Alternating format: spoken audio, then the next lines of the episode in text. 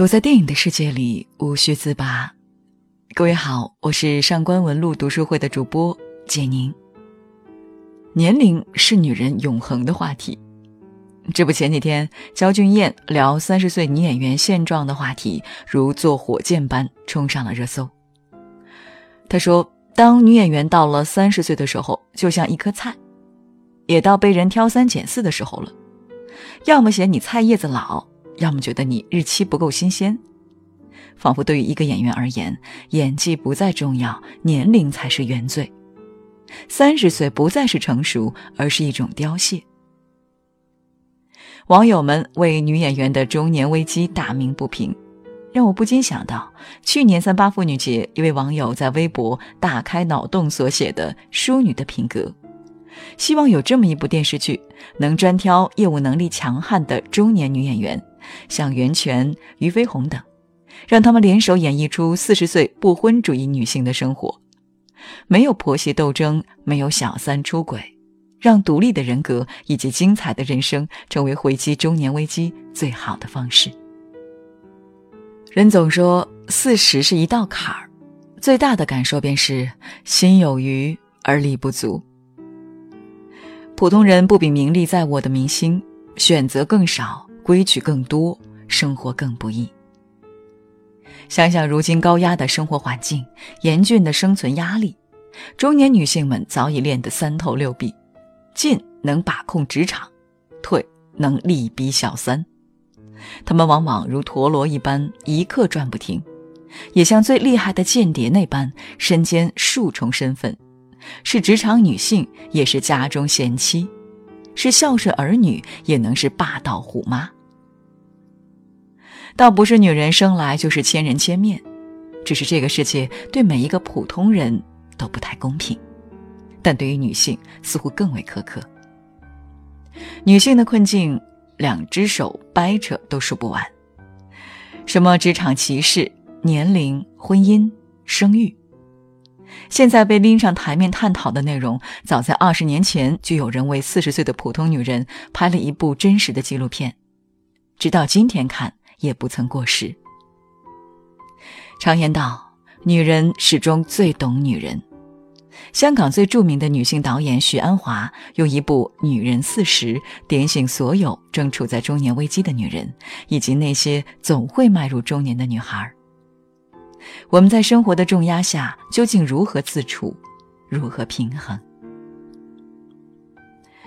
年初的时候，我去给一位朋友过生日，晚餐过后端出来的生日蛋糕上面赫然插着十八岁的蜡烛，寓意年年十八。天知道，他才仅仅二十出头。席间聊起来家长里短，说的也是恋爱麻烦，不想结婚，不想有孩子，去哪儿继续攻读学位的话题。总而言之，现在的年轻人绝不要困于一方天地，绝不受累于家长里短，绝不要步入中年危机。原因吗？他们早早的从周围女性长辈的生活经历中悟出了这个道理：在婚姻里，女性。似乎从来是吃亏的那个。《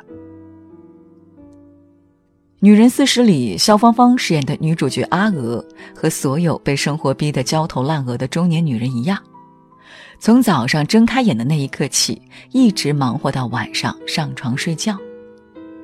年过不惑，工作高不成低不就，唯一是个心病的就是家庭。丈夫是家中老大，不争也不抢，吃了亏就认。因而攒不下什么钱。多年以来，一家人就蜗居在阁楼里。儿子是小孩心性，玩玩闹闹还担不起责任。公公虽是老年痴呆患者，但不忘自己的大男子主义，总是瞧不上阿娥。幸而有婆婆加以照顾，她在家里既是妻子，也是母亲，也是女儿，一人身兼数职，好大一块烫手山芋。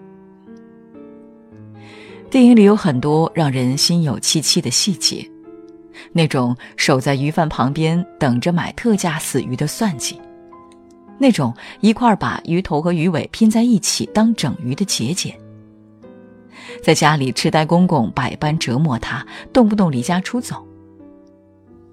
阿哥有的爱好也仅仅是搓上一圈麻将，可婆婆一死，公公被几个孩子踢皮球般踢到她家，这个爱好也被扼杀了。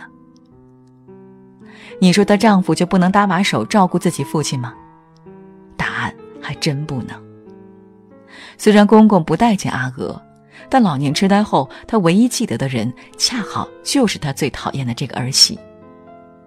而阿娥虽然跟公公合不来，但她手脚麻利、雷厉风行，头脑灵活，兼有女性的细腻心思，恰好最懂如何照顾公公。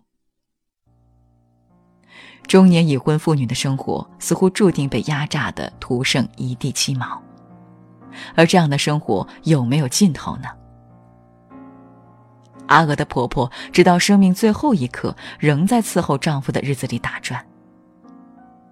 有人说，这是一部反婚反育的优秀教材，它让女孩们看到了中年人上有老下有小，犹如困兽一般的生活，苦到连眼泪都是一种奢侈。女孩们想，我们何必把自己置身于这样的境地呢？电影里有这么一幕：阿娥和丈夫一起为老年痴呆的公公洗澡，丈夫试探着说。不如你不要上班，留在家里照顾爸爸。阿娥给的反应几乎是大快人心，她一甩手中的刷子：“放你的春秋屁！上班是我人生最大乐趣，我严重警告你，我怎样也不会放弃。”简单几笔勾勒出一个反应奇快、雷厉风行、说一不二的女性形象。可即便坚韧如阿娥。在这么多琐碎面前，也显出节节败退的颓相。四十岁的职场是一个危险的分水岭，它几乎决定了你今后的事业高度，也决定了你今后的生活水平。而四十岁的职场女性更是前有狼后有虎的狼狈，太扑在工作上，要提防后院起火、夫妻不和、孩子叛逆。太扑在家庭上，难免长江后浪推前浪，多的是年轻有为的员工虎视眈眈。倘若不是婆婆的突然病逝，公公病情加重，阿娥起初也能在这两者中达到一种平衡，因为她能干且无法被取代。这是一个在公司说一不二，对各种订货单和仓库倒背如流，在家里操持一切。下了班就能直奔超市抢购，徒手拎两袋特价米回家的女人，而这种游刃有余，甚至维持不了两分钟。故从公公生病起，她便发现了自己的生活危机四伏，那些隐患引爆在即。电影里有一个细节，我至今心有余悸。当阿娥为了公公的事焦头烂额，准备寻求疗养院的帮助时，他的儿子在旁边补刀，大意是：如果你们老了成这样了，我可不管你们。想必那一刻，阿娥内心也是五味陈杂。她的公公仿佛是一面镜子，照出了所有中年人的恐惧，那种老无所依、那种尊严丧失殆尽的恐惧。不管你曾经是多么的风光，不管你曾经有多大的权利。人的衰老都是不可抗的，一不留神，你也会成为子女的累赘，甚至失去自己的意识，失去自我。因而阿娥懂他，理解他老年痴呆后不记得子女，不记得很多很多，却唯独无法忘记自己是一名军人，自己曾为这个国家浴血奋战的事实。这是他一生的荣光。这世间谁不可怜呢？所以，电影的后半段，阿娥选择辞职，全心全意照顾公公。看的人们一片唏嘘，只叹女性不易。可我知道，即便上班是她最大的乐趣，但这个选择，阿娥绝不后悔。她最后一次替公司力挽狂澜后辞职，是他对自己职业生涯最好的句号。往后，他想多陪陪家人，多去爱自己的家人。这不是一种无能，不是一种逃避。要知道，人生是很复杂的，二十岁的年轻人无法理解这种选择，将之视为女性的牺牲。可四十不惑的他早已清楚，对自己而言，什么才是最重要的。操持一个小家，哪里比经营一间公司来的简单？职场女性和家庭主妇，谁都来得伟大。《女人四十》里最著名的一句台词是结尾的一句唱词：“休涕泪，莫愁烦。”人生如朝露，我想，这也是对整部电影最好的提炼和总结了。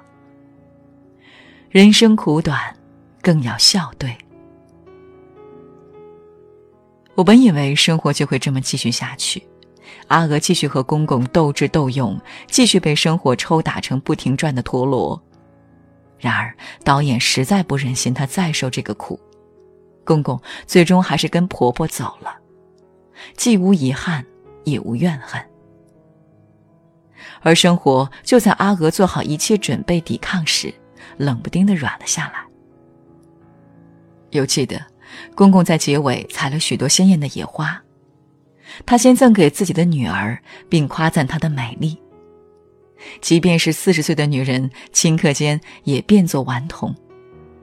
爸爸终于认得我了。手舞足蹈，兴奋不已。而后，公公将花赠予了阿娥，他们聊起了天。公公问：“你知不知道人生是怎么一回事？”阿娥等着他的答案，我们也在等着公公的回答。这是一个无解，但又总被人提及的问题。我们的人生有时像是被操控的。有时又像自己选择的，他左突右进，我们也不知道明天会发生什么，也不知道天降横财还是飞来横祸。有时觉得不甚真实，仿佛置身于游戏世界。可能我们每个人都只是被定时的虚拟角色。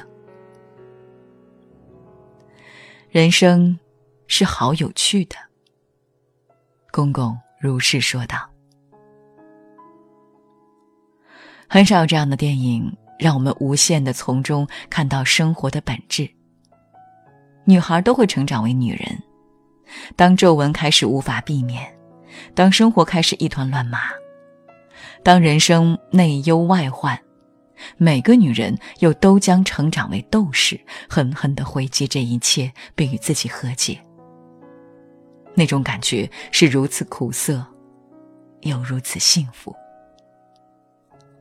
像我曾经看到的一首诗那般，世间美好和迷人的事物都只是一片薄雾，一阵飞雪。因为珍贵而可爱的东西，全都不可能长存。而我们就在短暂如朝露的人生里，靠着那一个个温情的瞬间，又燃起斗志。这种坚韧，就刻在骨子里的，流淌在血液里。